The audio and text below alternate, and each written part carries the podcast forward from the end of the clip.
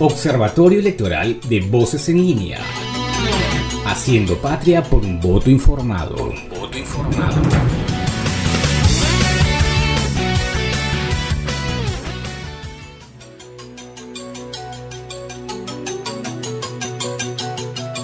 A poco más de un mes de las elecciones en el Perú, muchos peruanos piensan si ir a votar o no. ¿Qué pasa si decido no hacerlo? Voces en línea Observatorio Electoral te brinda en detalle cuáles son las multas que deberás pagar. Según la ley número 28859, las multas a pagar son Si no votas y vives en un distrito catalogado como no pobre, deberás pagar 88 soles.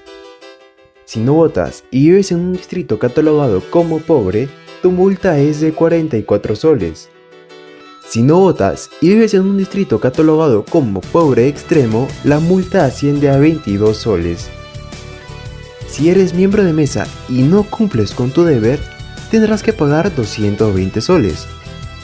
De no pagar la multa, no podrás realizar los siguientes trámites. Inscribir cualquier acto relacionado con tu estado civil, como matrimonio, divorcio o viudez. Intervenir en procesos judiciales o administrativos.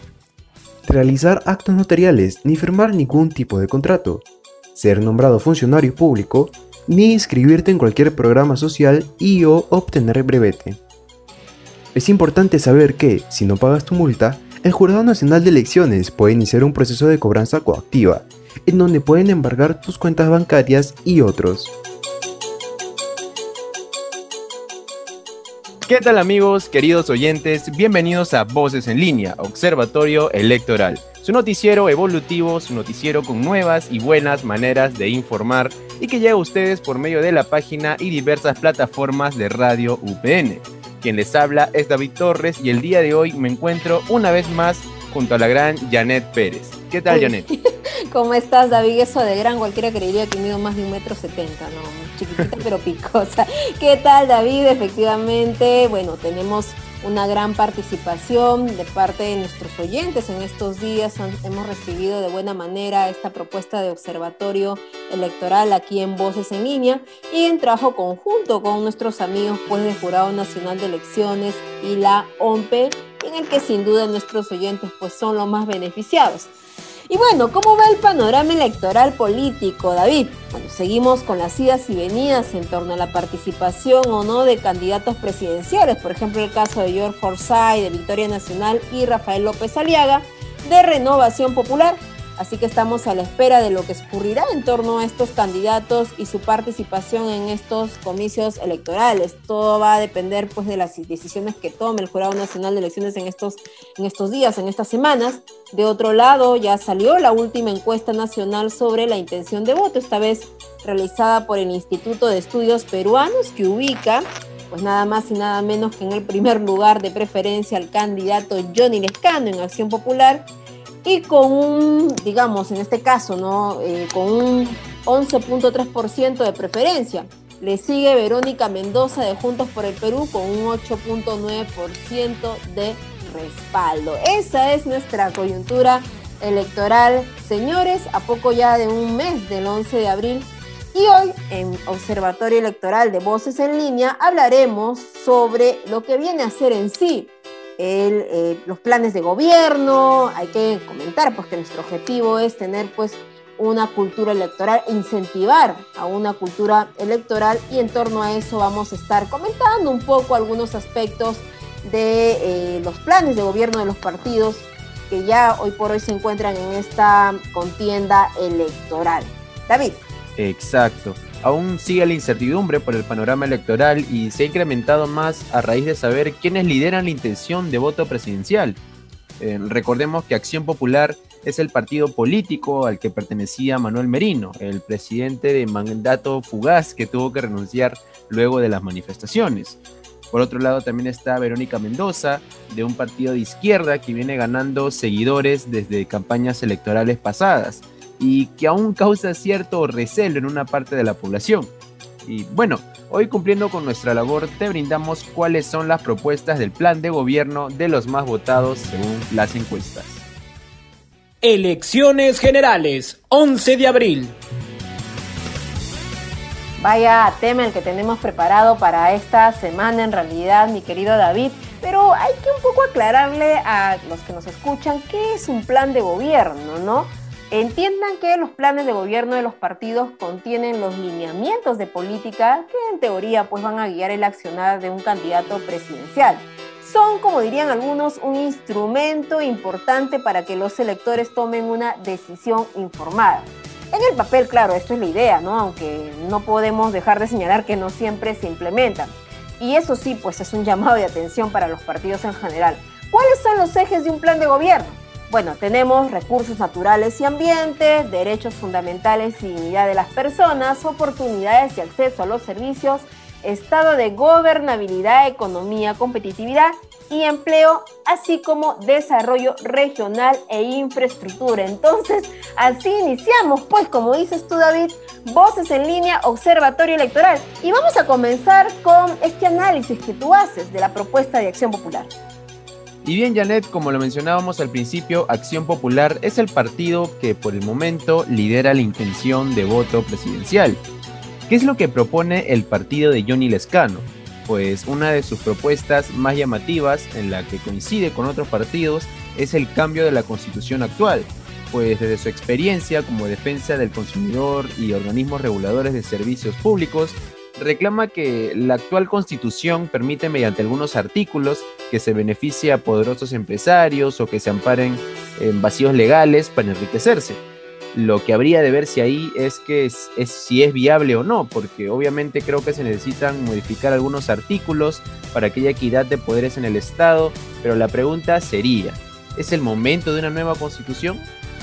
Bueno, siguiendo con las demás propuestas, eh, el Lescano propone la creación de un fondo especial que sostenga en situaciones de desempleo a sectores vulnerables, además de distribuirles medicinas gratuitas y que los menores de edad puedan acceder a programas de alimentación para combatir la desnutrición y anemia, que son problemas que el Perú viene arrastrando años atrás.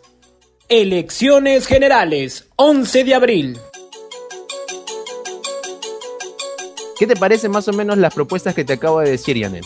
Bueno, en realidad importantísimo, ¿no? El, tema del sector, el plano económico, salud, definitivamente Johnny Lescano pues no es una persona improvisada, no viene de representar a nuestro país en el tema legislativo y yo creo que definitivamente pues es, eh, digamos, un aspecto muy importante de analizar, sobre todo en cuanto a su participación en la contienda electoral. Ahora, yo añadiría una propuesta que me llamó mucho la atención, también justamente relacionada con el tema de las pensiones de los jubilados, ¿no? Sobre todo porque no es una propuesta que eh, sea nueva, él ya lo ha venido planteando durante su participación como legislador y él señala pues que la pensión debe ser equivalente a una remuneración mínima vital de, estamos hablando de aproximadamente 900 nuevos soles. Interesante, pues si uno se pregunta, por ejemplo, cuánto recibe un, un pescador peruano, yo estaba investigando como pensión, ellos reciben aproximadamente un sol por haber trabajado en circunstancias difíciles con frío, metidos en el agua, eh, durante más de 20 años. En realidad este tema de las pensiones es algo que se debe tomar en cuenta y él lo menciona, ¿no? Yo creo que, que el escano está planteando propuestas interesantes y quizás por eso es que hoy lo vemos punteando también pues en estas encuestas.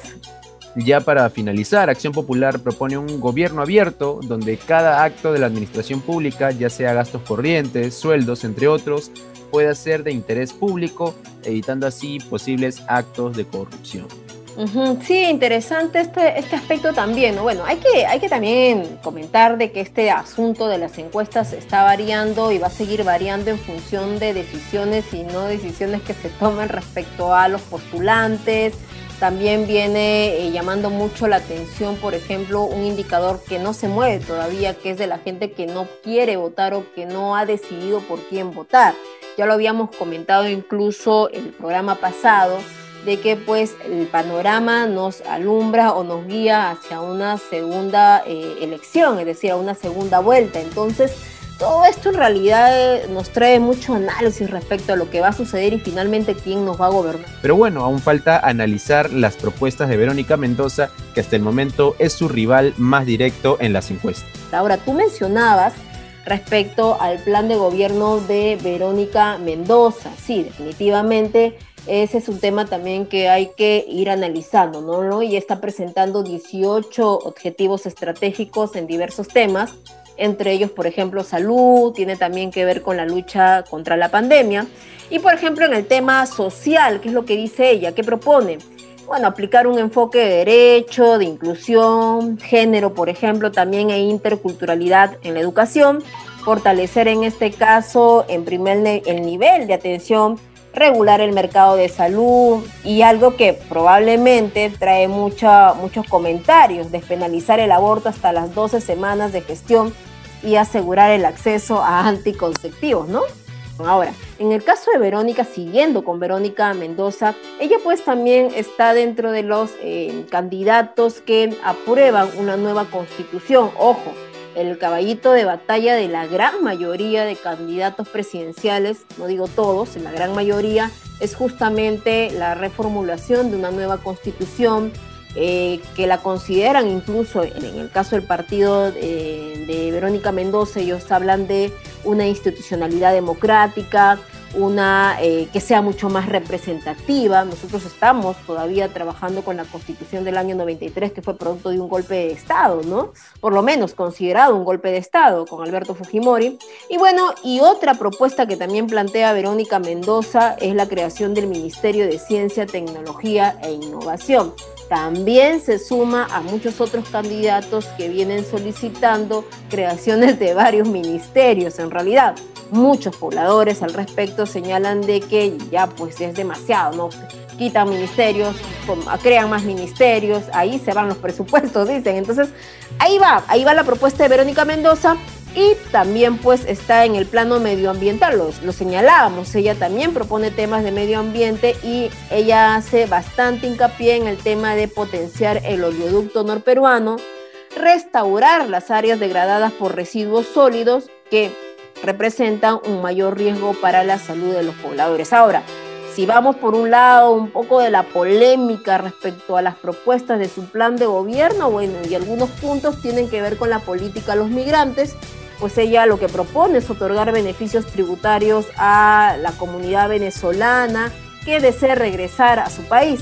Concretamente, lo que dice el partido que lidera Verónica Mendoza es que pueden llevarse sus bienes adquiridos en el Perú sin pagar impuestos. ¿Y qué es lo que dicen? Que, bueno, que esto va a fortalecer las relaciones diplomáticas con los pueblos agredidos o vulnerados en sus derechos e integridad. Así estamos, David. Algo que se puede evidenciar sobre lo dividida que está la población es que entre los dos primeros lugares en las encuestas se encuentran como que las dos caras de la moneda, ¿no? Lescano se opone al matrimonio igualitario, la despenalización del aborto, pero a pesar de ser de centro, muestra una inclinación izquierdista hacia temas económicos, pero conservador en los demás aspectos, mientras que Verónica es progresista en temas civiles. Ahora, algo que se ve en varios partidos es que sus propuestas van adaptándose cada vez más hacia las nuevas necesidades de la actual generación votante. Quizá una generación más despierta, pero cada vez más progresista y moderna, ¿verdad, Janet? Vaya tema el de hoy. Y ahora sí, damos pase a nuestro servicio informativo del Jurado Nacional de Elecciones. Buenos días, gracias por el pase, Janet. Desde el Jurado Nacional de Elecciones les saluda Paloma Barreto para el microprograma Haciendo Patria para Voces en Línea de Radio UPN. Estas son las principales noticias electorales. A menos de 40 días de la elección y en el marco de la campaña Tu voto tiene poder, el Jurado Nacional de Elecciones pide a la ciudadanía informarse sobre las candidaturas y planes de gobierno. Dicha información puede encontrarse en el sitio web votoinformado.jne.gov.p. Asimismo, la página ofrece datos sobre las elecciones generales 2021, las organizaciones políticas participantes, el total de postulantes y sus hojas de vida. El Tribunal de Honor del Pacto Ético Electoral de las Elecciones Generales 2021 exhortó a los partidos y candidatos de este proceso electoral a usar responsablemente las redes sociales, absteniéndose de brindar información inexacta a través de ellas, en estricto cumplimiento de los compromisos del citado acuerdo. En el documento se indica que el colegiado ético ha tomado conocimiento que varios postulantes han mostrado este tipo de conducta, por lo que se les pide que garanticen una campaña electoral respetuosa a partir del análisis, revisión y verificación de la información que se brinda a la población. JNETV estrenará esta primera semana de marzo los programas Conoce a tu candidato y Usted elige, espacios informativos sobre los planes de gobierno y propuestas de los candidatos que buscan llegar a la presidencia de la República, al Congreso y al Parlamento andino. El objetivo de estos programas televisivos es que los ciudadanos se informen sobre las candidaturas que ha presentado los partidos políticos y acudan a las urnas este 11 de abril para emitir un voto responsable. JNTV se emite por la señal 44 y 516 de Movistar TV, también las redes del organismo electoral. Hasta aquí la información del Jurado Nacional de Elecciones. Nos reencontramos la próxima semana.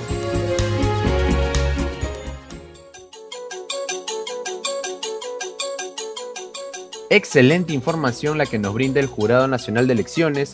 Y continuando con el análisis de los planes de gobierno, ahora toca comentar las propuestas del partido Victoria Nacional, del actualmente excluido de campaña electoral George Forsyth, que propone de manera muy innovadora la compra de un satélite de comunicaciones o transmisor de internet también llamémosle, eh, que al parecer estará bajo el cargo de un nuevo ministerio que sería el de desarrollo digital esto como estrategia a su vez para facilitar el tema de la educación virtual, además de promover la inclusión del curso de educación para el trabajo en los colegios, con el fin de que al término de sus estudios básicos eh, los jóvenes puedan acceder luego al plan Empleo Joven, que es un proyecto de inserción para ellos eh, al mercado laboral con empleos dignos y bien remunerados. Para beneficio de los microempresarios nacionales, Victoria Nacional propone el plan Compras Locales, que obligaría al Estado a comprar a las empresas locales, valga la redundancia, impulsando así la economía y asegurando que las pymes sean sólidas y competitivas. Por el lado de la infraestructura, promete el crear un ministerio eh, que se encargaría mediante una ley de determinar obras en estado de abandono en el Perú, con respecto a la seguridad ciudadana, propone una reestructuración de la Policía Nacional del Perú para que patrullen las calles y evitando que solo realicen labores administrativas como lo vienen realizando hoy en día, además de desligarlos del control del tráfico vial para que sean mucho más efectivos en su labor. Y ya para finalizar, propuso penas severas para extranjeros que cometan delitos dentro del país. Estas fueron las propuestas de Victoria Nacional, partido por el que postula la presidencia el exjugador de fútbol George Forsyth. Elecciones Generales, 11 de abril. Bien, continuando con Voces en Línea, Observatorio Electoral. Recuerden que estamos hablando de los planes de gobierno de los candidatos que lideran las encuestas en estas últimas semanas. Y ahora nos toca hablar pues del plan de gobierno de Keiko Fujimori. ¿Qué propone la candidata de Fuerza Popular? Eh, bueno, en realidad tiene como principal objetivo, ya lo ha señalado incluso en muchas entrevistas, el desarrollo sostenido de la economía peruana y el retorno a los niveles de empleo existentes previos, lo ha señalado, a la pandemia, sobre todo en estos dos primeros años de futuro gobierno, así lo ha dicho, ¿no? Propone también un mecanismo de empleo rápido que permita la ejecución de obras comunales con participación de la población bajo un esquema, dice, de administración público-privado. También licencia cero para mí, pues eso Quizás pueden decir algunos que es una medida un poco populista, que es lo que dice, eliminación de barreras de ingreso al mercado, a las micro y pequeñas empresas, como la inscripción de registros públicos, licencia municipal, entre otras, y propone una reforma del sistema de salud pública, implementación de su estrategia descentralizada de soporte a la educación a distancia. David, el tema de la educación a distancia que hoy por hoy se ha visto pues bastante se ha convertido en realidad en un tema protagónico, sobre todo por el tema de la pandemia que ha llevado a muchas instituciones eh, educativas a innovar y a muchas a preocuparse también porque no cuentan con toda la tecnología que se necesita. Exacto, Janet. Pienso que este sería uno de los puntos con los que el próximo gobierno deberá prestar atención, pues la educación es la base de la ciudadanía a futuro. Y la virtualidad y el acceso a Internet no se da en muchos lugares alejados dentro del país. Pero cuéntame, ¿qué más propuestas tiene Acción Popular? Claro, justo era una de las cosas que mencionábamos hace unos instantes, eh, la modernización en lugares alejados para una mejor educación.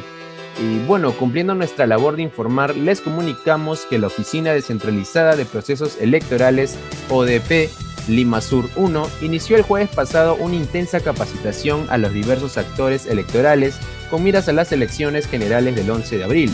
Con esto damos pase al espacio de cultura electoral OMPE. Cultura electoral OMPE. Bienvenidas y bienvenidos a OMPE Podcast, contenido en audio de la Oficina Nacional de Procesos Electorales, donde encontrarás información relevante y al día sobre las elecciones bicentenario. Una de las medidas más eficaces para evitar los contagios y propagación de la COVID-19 es el distanciamiento social. Evitar acercarnos a menos de un metro y medio a otras personas, evitar lugares concurridos y así lo aseguran muchos especialistas. Elmer Huerta, oncólogo y especialista en salud pública. También concluyen, como estoy diciendo, es que la distancia social es un adjunto sumamente importante en prevenir la transmisión. Patricia García, ex ministra de Salud e investigadora. Hay que continuar la prevención, hay que seguir con la mascarilla, lavado de manos, el distanciamiento es crítico. Ernesto Gosser, profesor de salud pública de la Universidad Cayetano Heredia. Las medidas que, que debemos tomar de aquí hasta que se elimine el último caso en el mundo son las que se han señalado, distancia social, dos metros idealmente, un metro por lo menos, este, mascarilla en espacios públicos, todas las personas. Por ello, hemos implementado para este 11 de abril, día de las elecciones generales 2021, un proceso de desconcentración de electores y de voto escalonado. Piero Corbeto, jefe de la OMPE, nos lo explica. Es una línea de acción vinculada a la desconcentración de electores, mesas de sufragio, recintos electorales.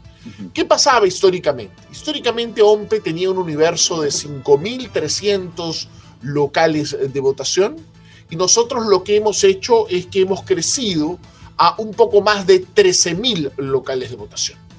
Nosotros hemos propuesto que tenemos que sacarle el mejor provecho, hay que sacarle el jugo a estas 12 horas de sufragio y la mejor manera es ordenar el sufragio, distribuir a los electores de tal manera que podamos administrarlos de mejor manera y que el elector tenga menos exposición frente al virus y tenga mayor seguridad para ir a votar.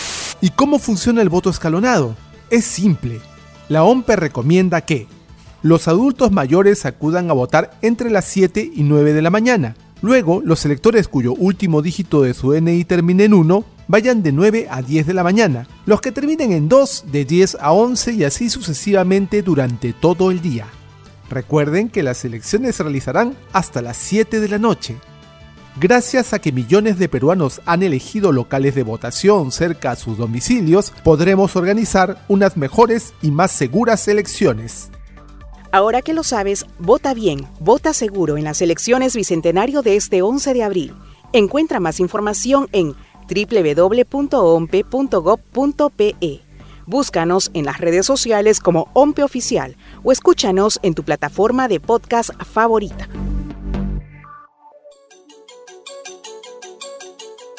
Recuerden que están escuchando Voces en línea Observatorio Electoral. Y bien, seguimos analizando el plan de gobierno de los candidatos que lideran las encuestas y ahora nos toca el plan de gobierno de Rafael López Aliaga. En el tema social, ¿qué es lo que está proponiendo? Habilitar terrenos de propiedad estatal con acceso a redes de electrificación, agua y desagüe, rutas de transporte, además de elevar la cobertura de atención en centros de atención primario para reducir la sobredemanda hospitalaria. En el plano económico, lo que está promoviendo es la creación del Instituto de Promoción y Desarrollo de las Pymes, modernizar los mercados de abastos y centros comerciales, potenciar el sistema metropolitano y reducir la tasa de IGB, así como promover proyectos de inversión pública. Interesante estas propuestas, seguimos en lo institucional, crear una central de lucha contra la corrupción. Vaya tema, señores, sobre todo si consideramos que eh, la corrupción es uno de los grandes problemas que hasta ahora ningún gobierno ha sabido contrarrestar. Los índices de corrupción son elevadísimos. También lo que busca es reducir el número de ministerios, profesionalizar el servicio civil y modernizar y fortalecer las Fuerzas Armadas. Y en el plano medioambiental, bueno, controlar las emisiones de gases de efecto invernadero y contaminantes, garantizar el uso sostenible de los recursos naturales y fomentar la pequeña y mediana inversión en la Amazonía en alianza con las comunidades nativas. David, muy interesante lo que menciona Janet. Eh, creo que es una de las propuestas más innovadoras en todos los planes de gobierno que existen, pues el velar y proteger comunidades nativas e impulsar su economía a la vez es algo digno de aplaudir. Y Janet, continuando con el análisis de propuestas, seguimos con las del partido Avanza País de Hernando de Soto, quien también se mostró de acuerdo en presentar una reforma de la Constitución que promueve el beneficio de tanto el productor nacional como de los inversionistas extranjeros. En el sector social, propuso incrementar el presupuesto de salud a propósito de la pandemia. También el continuar desarrollando el comercio y la diversificación de destino y productos de exportación. En otras palabras, convertir al país en uno mucho más importador y exportador a su vez, además de aumentar 2.500 millones de dólares para microempresas, destrabando proyectos mineros. Por último, prometió la creación de 150.000 puestos de trabajo y dar certificaciones a los campesinos para brindarles la posibilidad de tener créditos. Elecciones Generales, 11 de abril. Y bien, hasta aquí llegó nuestra segunda edición de Voces en Línea Observatorio Electoral, segunda edición, lo que va de este 2020 21 hay que invocar a nuestros oyentes que tienen que pensar, que tienen que analizar. Nosotros estamos eh, sumando aquí nuestro granito de arena, eh, tratando de que ustedes pues puedan eh, tener o tomar una mejor decisión en torno a cada una de estas propuestas, cuán importante es la cultura electoral y en ese camino estamos. La idea es que ustedes puedan escuchar nuestro programa y entender de que si no analizamos estos planes de gobierno, si no escuchamos a los candidatos, pues probablemente estemos formando parte de este sector que muchas veces elige sin pensar a conciencia, que elige por elegir y después nos estamos lamentando durante cinco años por, lo por las decisiones que tomamos. Estoy muy de acuerdo contigo, Janet. Muchas gracias a todos por habernos escuchado el día de hoy. Esperamos que luego de este programa ya sepan cuáles son las propuestas que más son del agrado de ustedes y así puedan tener un voto informado este 11 de abril. Mi nombre es David Torres y esto ha sido Voces en línea Observatorio Electoral. No se olviden que pueden escucharnos a través de la página de Radio UPN y en sus diversas plataformas. Nos reencontramos en una próxima edición. Estuvo con ustedes Janet Pérez. Hasta pronto.